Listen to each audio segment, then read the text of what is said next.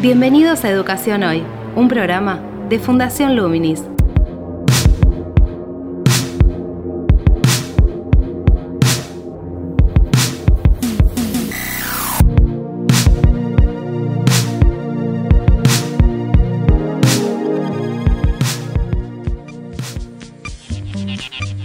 Hola, ¿qué tal? Soy Gabriel Latorre y estoy dando comienzo a Educación Hoy, el podcast que realizamos desde Fundación Luminis trabajando sobre diferentes temas de educación en Argentina y en el mundo.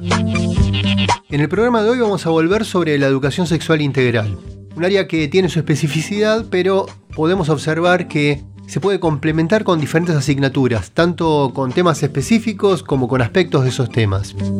Hay un libro que se editó este año que tiene por título Geografía y Educación Sexual Integral, aportes para la enseñanza de los espacios contemporáneos, que trabaja sobre ese enfoque. Entonces, para poder profundizar esta transversalidad, vamos a entrevistar a sus dos autoras, a Magdalena Moreno, que es una doctoranda en geografía por la Universidad de Buenos Aires y es especialista docente de nivel superior en educación sexual integral, y a Cecilia Mastro Lorenzo, que es profesora de enseñanza media y superior en geografía, también por la Universidad de Buenos Aires, y a su vez está diplomada en educación sexual integral.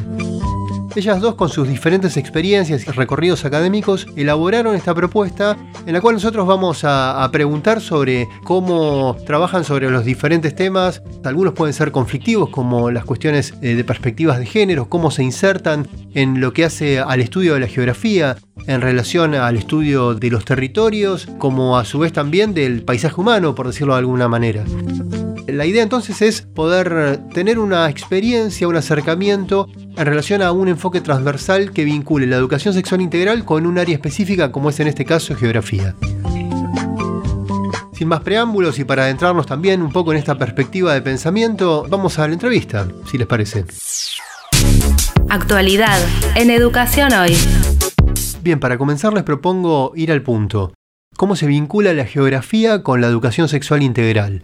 Y si les parece, podemos definir cómo entienden ustedes la geografía y cómo entienden la educación sexual integral. La geografía con la educación sexual integral se vincula de diferentes maneras. Me parece que, que, lo importante es poder definir qué es la ESI, la educación sexual integral, y qué es la geografía, qué geografía se enseña en la escuela.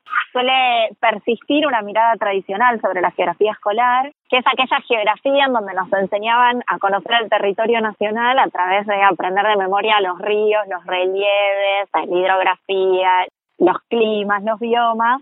Y esa es una geografía que si bien está menos presente, pasada la, dictadura cívico-militar se ha renovado tanto en la academia como en, las escuelas y aparece una geografía que enseña los conflictos territoriales, los conflictos espaciales, una geografía crítica, una geografía social. Y es en esta geografía que muestra las relaciones sociales, las relaciones de poder, en donde puede aparecer la educación sexual integral mostrando que justamente estas relaciones son relaciones que están atravesadas por cómo la sociedad se organiza en tanto al género. Entonces es a partir de pensar los conflictos vinculados al género y a los espacios en donde aparecen las relaciones entre la geografía y la ESI. Es decir, que el abordaje entonces tiene que ver con entender el espacio como producto de las interrelaciones culturales también, o los ámbitos que se crean en esos espacios. Sí, y no solo como producto, sino como también productor, digamos, teniendo un rol activo. El, el espacio no es solo un escenario en donde ocurren los fenómenos sociales, sino que también su construcción aporta a esas relaciones sociales. Quizás al principio la geografía estaba pensada como el resultado final, ¿no? Como, bueno, ese territorio, esa renovación pone un poco en debate de ser como, bueno, en realidad es un espacio que se transforma todo el tiempo y distintos sujetos lo transforman. Y bueno, ahí también aparece la cuestión de, del género, donde nosotras quisimos poner el foco y visibilizar algunas cuestiones vinculadas a, qué sujetos transforman ese territorio, ese espacio, perdón. Y en ese sentido, ¿cuál sería la filosofía de base respecto al armado del libro en vinculación con la educación sexual integral? La propuesta del libro surge por ver, tanto Cecilia como yo en las aulas, una necesidad concreta de poder implementar la ESI y que no quede la ESI solamente en una jornada anual o en una jornada mensual específica, sino que sea una perspectiva que atraviese a todos los contenidos. Por ejemplo, de la geografía, pero podría ser los contenidos de cualquiera de las materias que se enseñan en la escuela. Entonces, con esta premisa, con esta idea, lo que hicimos fue tomar los contenidos que ya se vienen dando en geografía en las aulas, esta geografía renovada, y poder pensarlos desde la perspectiva de género, que es una de las propuestas que, que trae la ESI. Entonces, de esa manera, cada uno de los contenidos abarcamos en general diferentes dimensiones del territorio para poder pensarlos, bueno, de qué manera se puede enseñar este mismo contenido, por ejemplo, las migraciones, por ejemplo, la estructura demográfica de la población en relación a la ESI. Cuando decías en diferentes territorios, te referís a brindar orientaciones para adaptar cómo enseñar educación sexual integral de acuerdo a cada provincia, por ejemplo, si es un contexto más rural o en el norte del país o en el interior de la provincia de Buenos Aires o en un contexto urbano. En el libro brinda referencias para eso, hace una diferenciación cultural, sociodemográfica en ese sentido o no? No, en realidad nosotras lo que lo que tratamos de hacer con el libro es que sea lo más amplio y abarcativo para que después cada docente lo pueda llevar adelante en su lugar y haciéndole las adaptaciones que desee. Nos parecía que era bastante ambicioso poder cubrir con tantas cosas en un libro que para nosotras la verdad que es, es un puntapié, es una base para empezar a, a, pensar esta geografía desde perspectiva de género. No lo tomamos como algo resuelto, sino como un disparador para así decirlo. Entonces, lo que hicimos fue tomar los núcleos de aprendizaje prioritarios, que son lineamientos del Ministerio de, Educación, y a partir de ahí pudimos pensar distintas propuestas, distintos estudios de caso, tanto a nivel nacional como de otros países, pero siempre pensando en, bueno, la posibilidad de, de que esas propuestas cada docente las pueda reformular, readaptar a su gusto, digamos. ¿Tendrían un ejemplo de alguna actividad? Escucho un docente y dice, bueno, está bien, pero ¿cómo vinculo la geografía, lo que estoy dando en geografía, con la educación sexual integral? Siendo que tal vez en su propia escuela no tienen ningún tipo de orientación para esa relación, ¿no? Entre diferentes áreas.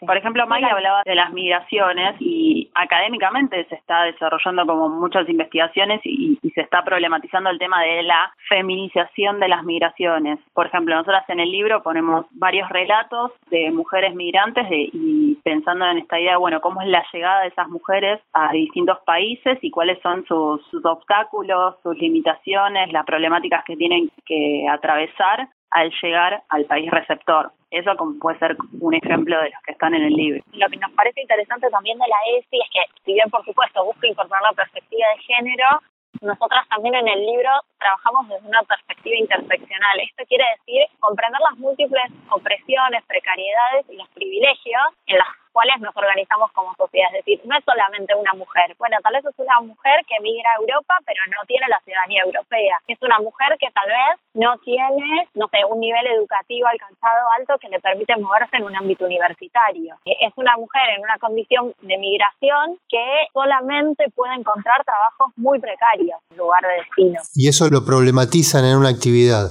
Es decir, para trabajar la conciencia de ese tipo de situaciones. Sí, por ejemplo, en concreto, en el libro lo que hacemos es trabajar, una de, las actividades que proponemos para migraciones es trabajar con diferentes historias de vida para poder recuperar justamente esa trayectoria de vida de las personas migrantes. Y en un contexto en el cual, por ejemplo, en Argentina hay tal alto índice de femicidios, ¿no? ¿Cómo trabajan esta cuestión? Digamos, ¿cómo lo vinculan con la geografía, con las relaciones culturales, con la educación sexual?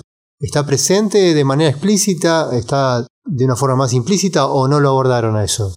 Está presente de una manera tal vez más indirecta cuando trabajamos en relación a, la globalización, que es uno de los grandes temas que, enseña la geografía, y en general se trabaja desde las pensar cómo se organizan las empresas transnacionales y a dónde localizan su casa matriz y otras locales, por decirlo de alguna manera, filiales. Sin embargo, nosotras dijimos, bueno, Pensar la globalización desde una perspectiva de género también implica, por ejemplo, reconocer las organizaciones feministas a escala global que se están desarrollando en nuestra geografía actual, en nuestro tiempo histórico actual. Y es ahí, por ejemplo, en donde proponemos trabajar sobre el Ni Una Menos, que si bien nació entre Argentina y México, bueno, tuvo una expansión global.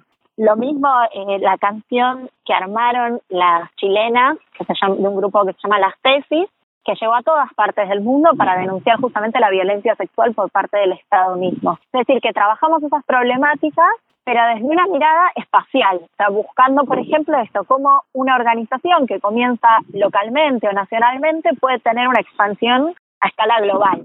Y en relación a este punto en el que a veces también de diferentes sectores de la sociedad hay puntos de vista contrapuestos, ¿no? O hay exacerbaciones también de posiciones, justamente de diferentes lugares, ¿no? Me refiero a los lugares de referencias culturales en los cuales se construye una identidad y a veces para reafirmar esa identidad se exacerban determinadas representaciones plasmadas en enunciados, ¿no? En formas de, de decirlo, en forma de gritarlo de alguna manera. ¿Cómo trabajan ustedes o cómo abordan la posibilidad de que esas tensiones, ese tipo de conflictividades que terminan cerrándose en posiciones contrapuestas no, no se disparen en el aula por una consigna de una actividad?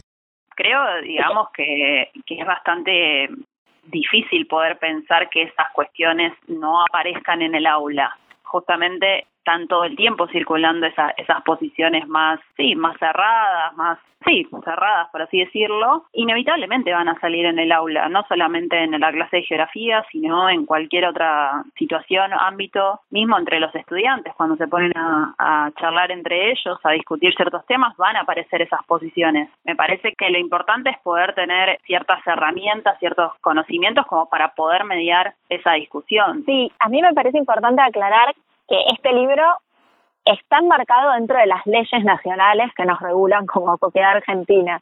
¿Qué quiere decir con esto? Que nosotras escribimos una introducción en donde planteamos justamente eh, que estamos en el marco de la ley de la ESI, que lo que plantea es habilitar el conflicto en el sentido de poder poner en juego los diferentes puntos de vista, pero a la vez propiciar la igualdad de trato entre todos los géneros, pero también sin buscar discursos de odio, ¿no? Digamos, me parece que tu pregunta yo la entendí por ese lado de, bueno, no es que vamos a un extremo o a otro, sino que, bueno, existen diferentes puntos de vista. Lo que la ESI propone y la experiencia eh, docente que tenemos también lo que nos indica es, bueno, nosotros como docentes tenemos un rol que cumplir en el sentido de mostrar esos conflictos, que eso existe, no vamos a negar y decir que vivimos en una sociedad sin conflictos. Pero a la vez la información que transmitimos nosotras no está cargada de ideología, en el sentido que yo no doy mi opinión cuando doy una clase, sino que como proponen sus objetivos la ley ESPI, lo que hacemos es brindar información confiable, pertinente, precisa, validada científicamente. Entonces, todo el libro está atravesado por esa mirada. En ese sentido damos herramientas. No hay ninguna actividad del libro que esté por fuera, digamos, de la ley o en donde aparezca nuestra mirada u opinión personal, sino que todo está basado en lo que se viene produciendo de conocimiento científico en los últimos años, sobre todo. ¿Y ustedes se lo brindan a los, a los docentes en su libro? Digo, pues es un punto clave también para poder, de alguna manera, llegar a que la propuesta que ustedes están planteando tenga justamente una, una posibilidad de, de, ser dentro del espacio de un aula, ¿no? Se me ocurren dos actividades. Una que tiene que ver con demografía, en donde trabajamos en relación a cómo se dio la lo que se llama la transición demográfica en Argentina, el control de la natalidad, cuáles fueron las metodologías anticonceptivas utilizadas. Y por otro lado, también abordamos el tema de la violencia sexual, pensando, por ejemplo, en los casos de abuso sexual, no sé, que tal vez quieren tapar algunas empresas transnacionales. Entonces, de nuevo, al hablar de escalas transnacionales, bueno, ahí desde esa mirada también pensamos más a lo micro o a una escala incluso más personal, subjetiva de, bueno, una situación que se puede dar de abuso sexual, por ejemplo. Pero no es que, digamos, lo tratamos como indirectamente, justamente para pensar, bueno, la geografía puede aportar sobre este tema hasta acá. Hay otras disciplinas que tal vez pueden hablar de cuáles son los métodos anticonceptivos, por ejemplo. Y en relación al cuidado del cuerpo desde la anticoncepción, desde las relaciones consentidas, de qué se entiende por lo que es consentido o no, ¿cómo lo trabajan a eso? Sí, claro, o sea, así quizás como vos nos los estás planteando, te diríamos, y la verdad que no aparece de esa forma en el libro, porque bueno, tratamos también de, de pensarlo desde la geografía, con su especificidad espacial, y no tanto el tema específico en sí. Por eso también está bueno que quizás esos temas también sea posible que otras disciplinas también puedan hacer sus aportes para hacer una comprensión un poco más amplia. Sí, nosotras tenemos en el libro particularmente un glosario de leyes, por ejemplo, para conocer el marco normativo, un glosario de conceptos también, porque muchas veces hablamos con ciertas palabras que no todos los docentes las conocen, porque no todos especializaron en educación sexual integral. Y además siempre ofrecemos, en general, como otros recursos didácticos, que nosotras no proponemos una actividad en concreto, sino que decimos, bueno, si se quiere ampliar, un gran para ampliar, en donde proponemos otros recursos, otras películas, otras miradas sobre un mismo tema para que los docentes puedan desarrollar ellos mismos sus actividades. ¿Estamos hablando de docentes del secundario y de primario o solo secundario? principalmente secundario, pero también a mí me lo han pedido docentes de primaria para adaptarlo y eh, de nivel terciario y universitario también. Un docente de formación docente podría formarse o utilizar este libro como un material formativo. Sí, hecho yo doy clases en terciario y universidad de geografía en ESI y, me lo han pedido el libro porque es una herramienta como muy concreta también de imaginarse quienes están formando para ser docentes. Bueno, el día de mañana cuando vaya al aula, ¿cómo voy a enfrentar esa situación de enseñanza? Bueno, acá hay una herramienta que es este libro. Sí, y otra cuestión que también en el libro aclaramos, por ejemplo, que tomamos los lineamientos CESI para las ciencias sociales, que si bien son bastante amplios, pero también permiten dar una idea de qué otros diálogos se pueden dar con, con otras disciplinas desde la geografía, pero estableciendo como puentes con otras materias que también los estudiantes tienen en la secundaria. ¿Cómo trabajan las ideas o los conceptos de identidad y de ciudadanía? Si están planteando un enfoque que es transversal, que está vinculando la educación sexual y la geografía, que están hablando de, de, lo global y también entiendo una relación con lo local, de lo transnacional a la vez. Digo, en todos esos procesos hay aspectos que van construyendo la identidad de, de, las personas, de los sujetos. Y a su vez también cada uno de esos sujetos está arraigado en un lugar del cual es, un ciudadano de una sociedad específica. ¿Cómo trabajan eso centrado en nuestro contexto, en Argentina? Yo creo que la geografía justamente lo que se plantea, la geografía escolar es poder mostrar la diversidad cultural que hay en todo el mundo, en todo el globo, y también a nivel nacional, dentro de Argentina lo podríamos pensar. Y entonces se abren múltiples aristas para pensarlo. Por un lado, en relación a, qué ciudadanía estamos formando, bueno, justamente mismo desde los lineamientos de ciencias sociales, de los núcleos de aprendizaje prioritarios, se plantea, bueno, la geografía tiene que servir o tiene que tener como propósito formar ciudadanos críticos. Eh, y en ese formar ciudadanos críticos es donde aparece, bueno, enseñar estas geografías en donde mostramos sociedades con conflictos, sociedades que somos diversas en términos de género, ¿no? Entre muchas otras diversidades. Entonces planteamos actividades para poder reconocer las realidades que viven los grupos según sus identidades de género, ¿no? No es lo mismo pensar en personas heterosexuales, en personas homosexuales, en personas cisgénero, en personas transgénero. Entonces mostramos esa diversidad, pero no como casos diferentes en el sentido de, bueno, establecer como rarezas, sino justamente para mostrar que todos somos parte de la misma sociedad y creo que el primer paso es identificarlo, reconocerlo y respetarnos entre nosotros y que de esa manera se puede ir generando también pensamiento crítico demostrar la multiplicidad que somos. Sí, me parece que también apuntamos a eso, a que no quede en algo descriptivo, como decía Maggie, de mostrar las rarezas, lo distinto, sino también pensar en esto como, bueno, que existen esas problemáticas y que también ese conflicto no se va a solucionar mágicamente, sino que puede persistir y que también esos conflictos quizás necesitan ciertas intervenciones gubernamentales o también necesitan un cambio cultural en la sociedad, como pensarlo también como un proceso a largo plazo que que por suerte se está dando, pero no quedarnos como en algo descriptivo de, ah, está esto presente y nada más, sino profundizarlo y, y tratar de, de entender por qué eso genera conflicto. Siendo que está centralmente enfocado en el nivel secundario el libro, y siendo que los chicos en la adolescencia están también construyendo el propio territorio de su cuerpo en relación a, a, esa constitución de la identidad, donde las cuestiones de género están presentes más en estas nuevas generaciones, ¿no? ¿Qué aporte brinda lo que ustedes proponen en el libro para que desde la mediación del docente ese proceso de construcción de esa subjetividad, de la identidad de, un chico, de una chica, pueda darse más natural y más libremente. Yo creo que uno de los aportes que hacemos desde el libro es justamente mostrar que existen diversas identidades de género, que ninguna es mejor que la otra, no, no se establecen jerarquías, sí se reconocen las discriminaciones y las violencias que existen dentro de la sociedad, pero me parece que el hecho de mostrar que existen personas con múltiples identidades de género ya es un cambio radical en la escuela. Generalmente los manuales escolares muestran una sociedad como mucho binaria, o sea, de varones y se visibilizan algunos casos a las mujeres, pero se están suponiendo varones y mujeres sin género, por ejemplo, no personas trans. Lo mismo siempre se supone que las personas son heterosexuales.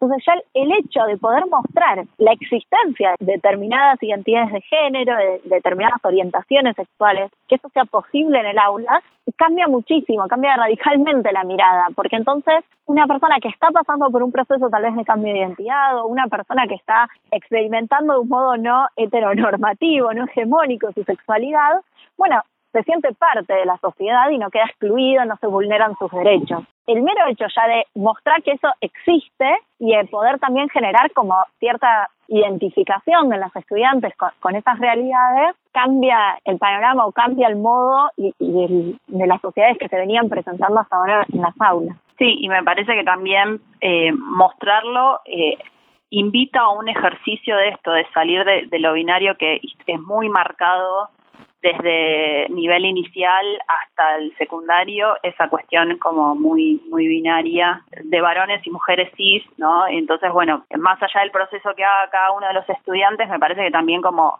decir, ah, bueno, tenemos que pensarlo un poco más amplio, hay que incluir a, otras identidades para salir un poco de ese esquema tan marcado que tiene la escuela. ¿Y, ¿Y, el contexto, el nivel, digamos, para que se dé ese debate no sería el secundario, más allá del primario o del inicial? necesariamente. La, la ley ESI justamente lo que plantea es que la sexualidad es un proceso que está presente con sus etapas, pero a lo largo de toda la vida. De hecho, en Argentina contamos con el caso de Luana, que es una nena trans, por ejemplo, que hizo su cambio de identidad antes de los 10 años, por ejemplo. Entonces, si bien no está pensado el libro para eh, la primaria, o sea, para estas edades también de inicial y primaria. Dentro de los colectivos que trabajan con las cuestiones de género, eh, se está trabajando sobre las infancias libres y las niñeces trans, como para no identificar que, por ejemplo, una persona trans se puede identificar a sí misma recién en, en la adolescencia o en la juventud, sino que en la niñez eso también puede ocurrir. Tenemos en Argentina ejemplos muy concretos con nombre y apellido, digamos. ¿Y cómo ven la formación docente en educación sexual integral hoy? Porque los contenidos de educación sexual integral son de los que mayor demanda tienen. Eso quiere decir que tienen demanda en todos los niveles donde están trabajando directo con los chicos, pero también con docentes que están por salir a la cancha, por decirlo de alguna manera. La verdad es que la demanda de formación es muy amplia y en algunos casos se salda y en otros no. La verdad es que desde mi punto de vista particular yo creo que todavía falta mucho para que sea un espacio formal, digamos que en todos los profesorados de geografía del país universitarios o terciarios exista obligatoriamente una materia, un seminario de educación sexual integral. Muchos lo tienen, pero muchos otros no. Y lo que es, me parece importante es que desde el mismo Estado se pueda pensar que garantizar el derecho a la ley de educación sexual integral tiene que ser de modo obligado. Es decir, no puede ser que un seminario sobre educación sexual integral en un profesorado quede media disposición de si quienes están a cargo de ese profesorado tiene la intencionalidad de formar a sus futuros docentes en la ESI. Tiene que ser una política de Estado, que en muchos casos lo es, pero en geografía me parece a mí que, podría ser aún mayor, que hay un desafío ahí. Y, vos, Cecilia, que estás en la escuela de maestros, ¿cómo lo ves? Estás en contacto directo también con docentes que se están formando y están en servicio, ¿no? Es que nos pasó a nosotras mismas también. Ya estaba sancionada la ley, nos fuimos formadas contemplando la, la ESI y entonces queda todo muy a voluntad de cada docente si quiere cursar una, un postítulo, una diplomatura, un curso. Entonces eso también es complejo porque bueno, también los docentes cada uno tiene sus propias limitaciones en tiempo, tiene sus otras actividades. Entonces bueno, siempre queda a cargo de la voluntad propia de cada docente. Me parece que está bueno que en algunos profesorados esté siendo obligatorio, comparto con Magdalena que tendría que ser en todos, pero bueno, los que ya fuimos, ya nos egresamos de esos profesorados, pasa eso, que no hay instancias obligatorias y, contempladas dentro de la agenda educativa para formar a los docentes. Te invitamos a participar de Educación Hoy a través de las redes sociales de Fundación Luminis, arroba Infoluminis o nuestro sitio web www.fundacionluminis.org.ar.